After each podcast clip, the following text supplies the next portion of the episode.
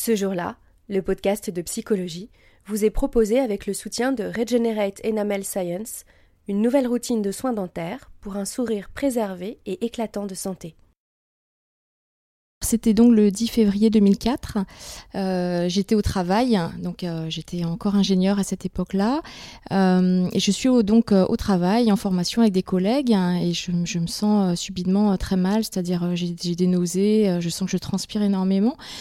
Et en fait, j'ai fait un malaise cardiaque, j'ai perdu conscience quand j'ai perdu conscience, en fait, on peut se dire bah, que c'était tout noir, il n'y avait rien. Sauf que moi, en fait, instantanément, euh, je suis passée donc de l'environnement de travail dans lequel j'étais avec des collègues à un espace blanc euh, très lumineux où en fait des gens m'attendaient en arc de cercle face à moi. Alors quand je dis des gens, c'est pas des êtres, euh, enfin c'est pas des humains au sens matière organique du terme, des êtres très lumineux, euh, hommes et femmes.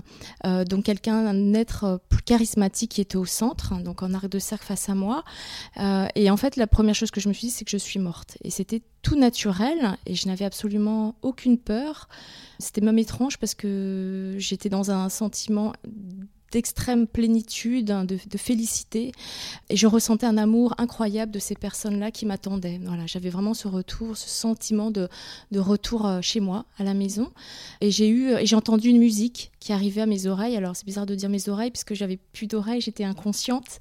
Euh, et pourtant j'avais une, perception très aiguisée de, de, tout. C'était très très très étonnant et en même temps j'étais extrêmement bien. Voilà, un amour extrêmement puissant que je ressentais. Euh, au fond de moi, euh, sans que ce soit mon corps physique.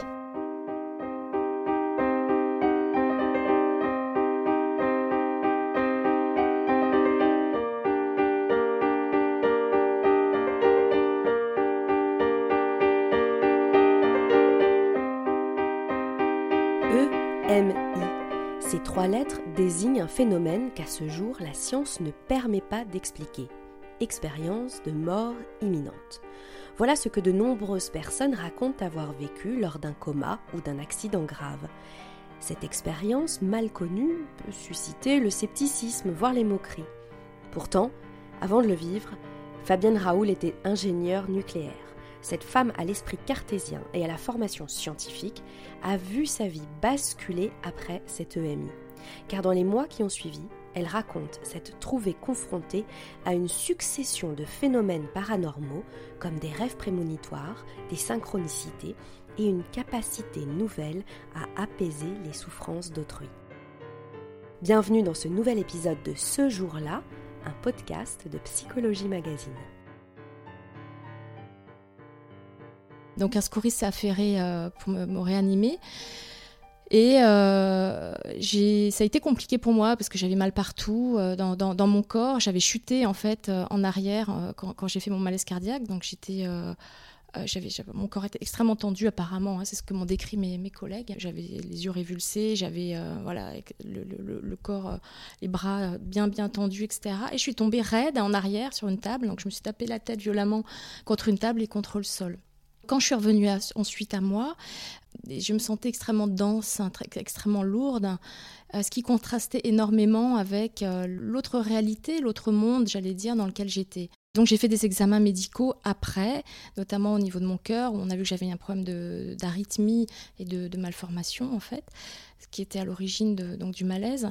Et puis, euh, et puis au niveau neuro, on a vérifié que j'avais pas eu euh, une forme de crise d'épilepsie, quelque chose comme ça, hein, avec une hallucination ou, quoi. Et il y avait rien en l'occurrence. Et j'ai même osé parler de cette expérience au neurologue qui ne m'a rien dit, c'est-à-dire qui n'a pas dit mais non c'est une hallucination, vous avez euh, voilà il y avait un manque d'oxygène au cerveau etc. Euh, il m'a juste écouté mais il n'a pas porté de jugement ni en plus ni en moins. Et en fait, c'est à partir de là, j'ai commencé à être en quête de qu'est-ce que j'avais vécu, euh, sachant que j'étais euh, ingénieure, donc euh, moi cartésienne, je croyais en rien, j'avais pas de religion, pas d'éducation ni spirituelle ou quoi que ce soit. Pour moi, la vie s'arrêtait au corps physique et c'est tout. Hein. Et donc j'essaie de comprendre ce qui m'était arrivé. Donc j'ai lu des bouquins scientifiques sur cette thématique-là, ce qu'on appelle les expériences de mort imminente en fait. Le mot expérience de mort imminente, en fait, c'est un ami à moi qui lui-même avait vécu une NDE deux ans avant moi, euh, qui m'en a parlé. Et qui avait, lui, il avait été dans le coma, il avait un accident euh, de voiture, etc. Et à l'époque, en fait, il avait essayé de me parler de choses, justement, qu'il y avait ailleurs et que moi, j'étais extrêmement fermée par rapport à tout ça. Donc, je disais, mais c'est pas possible, dans le coma, on, on perçoit rien, c'est pas possible. Et quand moi, je, lui ai relaté cette expérience-là, parce que je, je n'avais personne d'autre, en fait, à qui pouvoir parler, euh, mes proches étaient, ma famille était fermée, euh, c'est à lui donc que je me suis adressée. Et c'est lui qui m'a dit écoute ce que tu as vécu s'appelle une, EMI voilà une expérience de mort imminente. Et il m'a donné des bouquins sur cette thématique là et notamment Raymond Moody La vie après la vie Patrice Van Hersel aussi La source noire etc etc donc moi ça m'a permis de comprendre que c'était pas quelque chose qui était aberrant. Il y avait des milliers de cas de personnes qui vivaient ça, même des millions de cas de personnes qui vivent ça. Alors ça peut être lors des accidents euh, euh, de voiture, des, arrêts cardiaques, les comas, etc. Mais pas que. Euh, et notamment, ça peut être lors des, pertes de conscience aussi subites, ou même des personnes qui vont, être en état d'émerveillement face à un coucher de soleil ou des choses comme ça, qui peuvent avoir un état un peu alors extatique, on va dire, donc qui touche à quelque chose d'autre, voilà, une autre dimension, on va dire. Donc finalement, cette notion d'expérience de mort imminente, c'est pour ça, pour moi, c'est plus une expérience de vie. J'appelle ça une expérience de vie parce qu'on a accès, j'allais dire, à une autre réalité.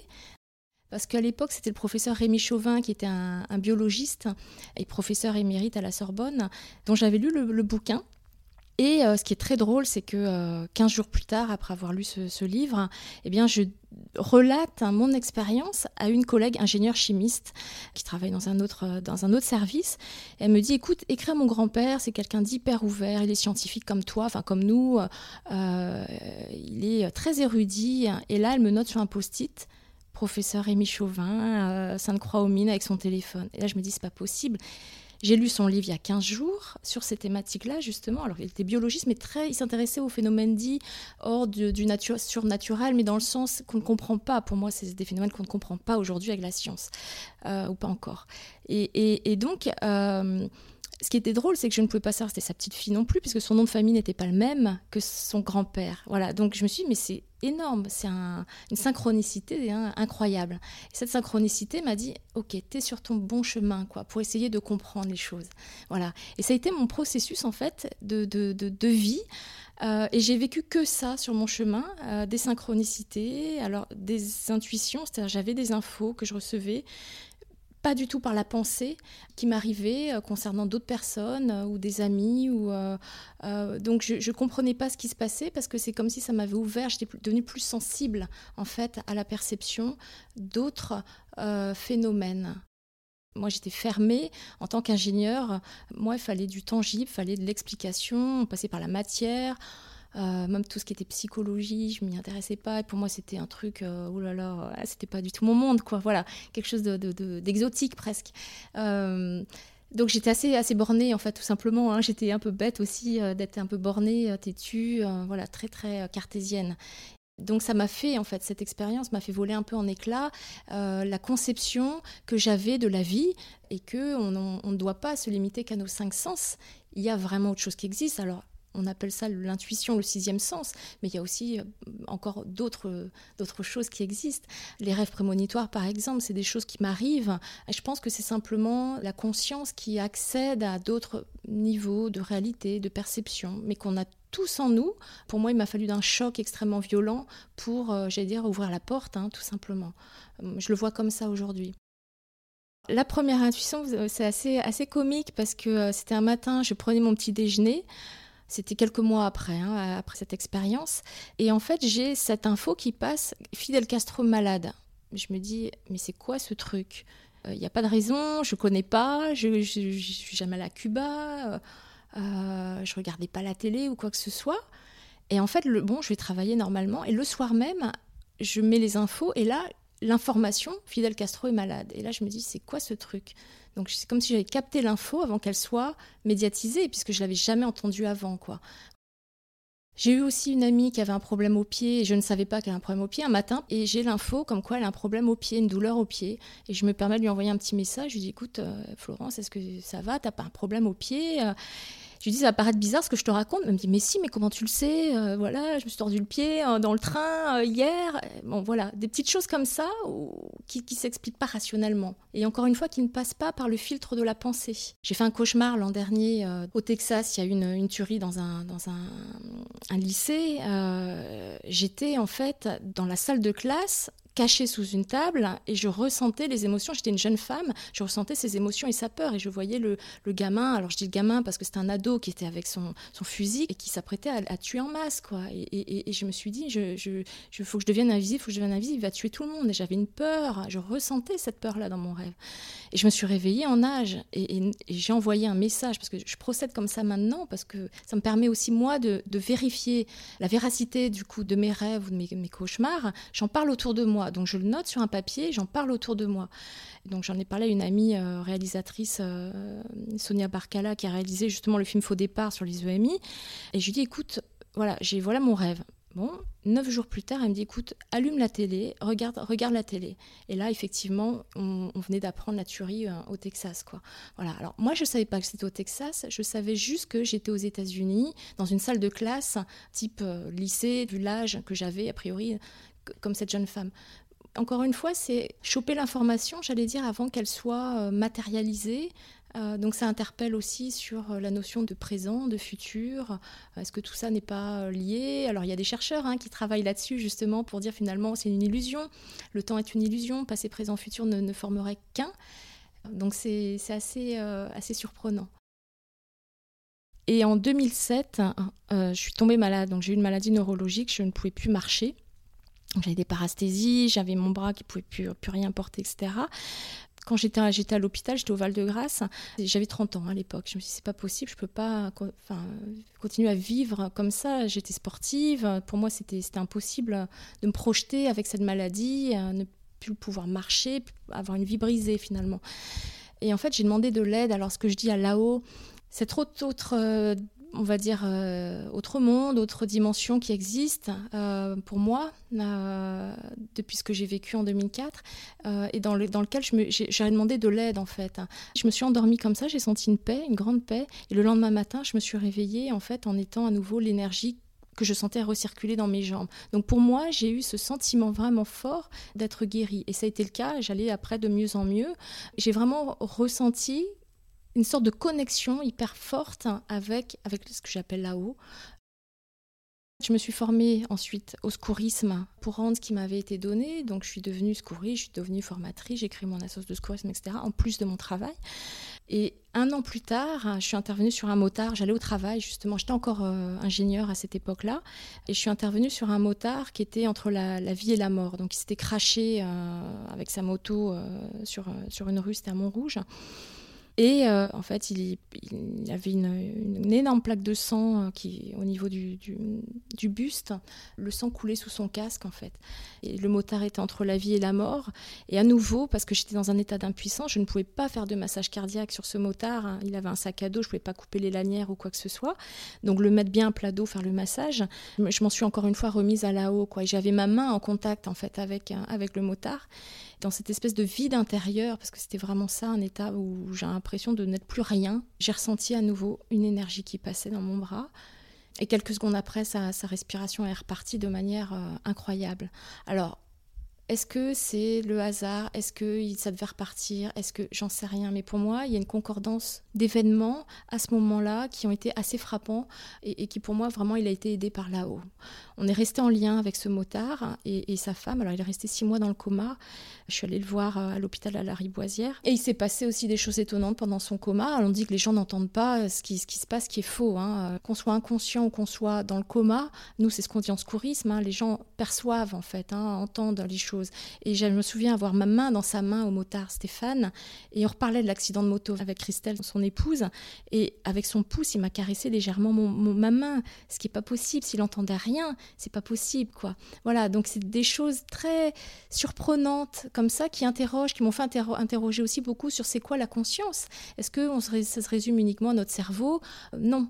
Pour moi, le cerveau n'est qu'un organe de distribution en lien avec la conscience. Et la conscience continue à vivre une fois notre mort physique. Voilà. C'est comme si, en fait, ces expériences, pour moi, m'ont mis des baffes, j'allais dire. Euh, c'est des sortes d'accidents de vie qui m'ont dit, mais attends, mais comme si t'étais pas sur, j'étais pas sur mon bon chemin, quoi. Et je ressentais de plus en plus d'empathie. Je devenais même une éponge à émotion hein, par rapport aux, personnes. Et je me suis dit, mais il faut, en faire quelque chose, quoi. J'étais de plus en plus mal aussi au travail. Je me suis dit, je risque de tomber malade. Et je me suis dit, mais c'est quoi le sens, justement, de, de tout ça? Et est-ce que tu n'as pas envie d'être à ta juste place? Par rapport à ce que je ressens, par rapport aux gens, à, pouvoir un peu ressentir, aider, accompagner.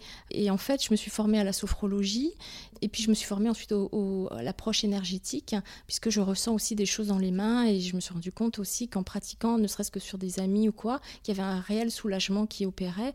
Et ça, ce déclic-là, il est venu aussi avec le motard en fait. Après, j'ai expérimenté, j'allais dire, euh, sur des amis, même des animaux, euh, les plantes, je regardais, je m'amusais, je comparais, enfin voilà.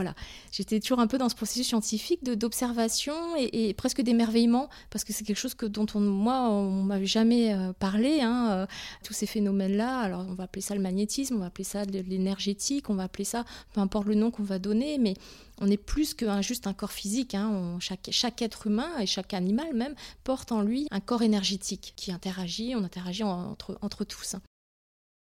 J'ai eu des personnes qui m'ont dit en temps normal, j'y crois pas, mais parce que c'est toi euh, et que je sais que tu es quelqu'un de carré, tu es quelqu'un de rigoureuse, etc. Bah écoute, je me dis peut-être, ça m'ouvre à quelque chose d'autre. J'ai rencontré justement quelqu'un récemment qui, elle, a vécu alors ce qu'on appelle les OBE, les sorties de corps, hein, lors d'un grave accident. Et justement, ça nous permet de se dire, mais déjà, un, on n'est pas dingue, et qu'on est, il y, a plein, plein, plein, plein de gens, en fait, qui vivent ça, et de se dire qu'il y a effectivement d'autres, une autre réalité qui existe, hein, en, plus de, la nôtre avec nos cinq sens, mais même la physique quantique l'explique, hein. c'est ça qui est intéressant. Euh, moi, j'adore faire le lien avec la physique quantique, parce qu'on va d'infiniment petit, se rend compte que la matière n'existe pas, ce n'est que de l'énergie, c'est que de la vibration on fait le, pont entre la science et la conscience. Et ça, c'est fabuleux parce qu'il y a beaucoup, beaucoup de témoignages justement de personnes qui ont vécu des EMI ou des sorties de corps, out of body experience, les OBE, ça converge à chaque fois vers la même chose, quoi. C'est, euh, bah, voilà, les personnes se sont vues sortir de leur corps. Alors, je précise que moi, je me suis pas vue sortir de mon corps. Hein. Euh, je suis passée vraiment en un instant d'une réalité à une autre, sans me voir au-dessus de mon corps, euh, sans partir dans un tunnel, etc. Souvent, hein, c'est ce qui est relaté dans les, les, différentes étapes des EMI, mais c'est pas systématique. La plupart des gens ne vivent pas toutes les étapes des EMI avec euh, la notion de euh, c'est pas le moment, retourne dans ton corps, etc., etc. Donc chacun vit des choses quand même différemment, mais il y a une base commune à tout ça. Peu importe la culture, peu importe la religion, peu importe le pays, on vit tous en tant qu'être humain la même chose et probablement depuis des millénaires. Donc ça ne peut pas être juste une hallucination individuelle ou même collective, enfin, ça n'a pas de sens. Ça fait depuis euh, des centaines de milliers d'années qu'on vit ça. Il y a des gens, depuis tout petit, perçoivent des choses. Hein. Euh, ils sont très intuitifs. Il y en a même qui perçoivent des défunts. Je sais que ça peut paraître complètement dingue, mais la vie continue après la vie. Moi, j'entends pas les morts, je les vois pas, si ce n'est que je vois des points très lumineux, donc je sais que c'est des présences. Je ressens aussi parfois au niveau sur mon corps des sortes de toucher quand il y a des personnes en séance. Mais je, ne, je n'entends pas, je ne communique pas avec les défunts, clairement. Aujourd'hui, on est encore dans un paradigme matérialiste dans le sens où la réalité n'est perçue que au travers du tangible, euh, de la matière, etc. Donc tout ça, c'est perçu aussi par les gens, euh, les gens qui écoutent les scientifiques disent bon bah ok, il n'y a, a que ça qui existe. Or, quand on va dans l'infiniment petit, la physique quantique, on se rend compte que tout n'est qu'énergie, que tout n'est que vibration.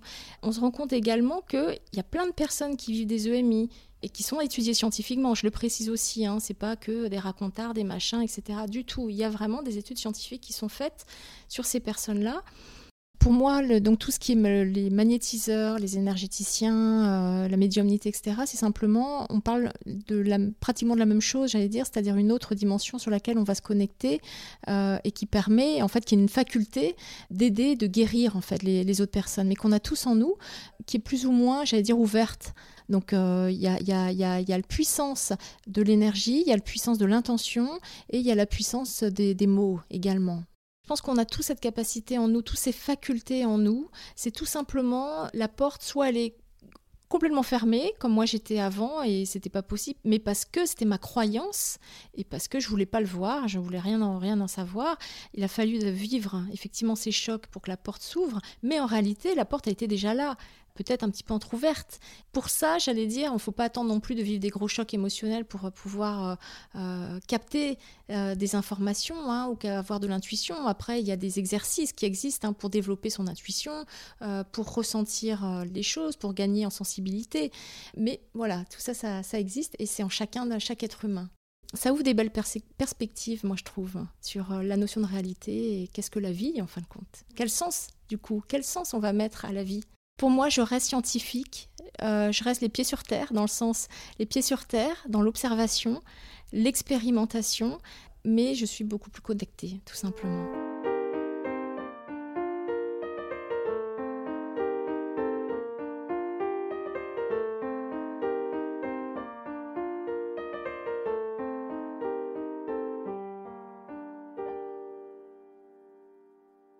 Fabienne Raoul est aujourd'hui sophrologue et autrice. Elle vient de publier un livre, Mon bref passage dans l'autre monde, aux éditions Le Duc, dans lequel elle relate son expérience de MI.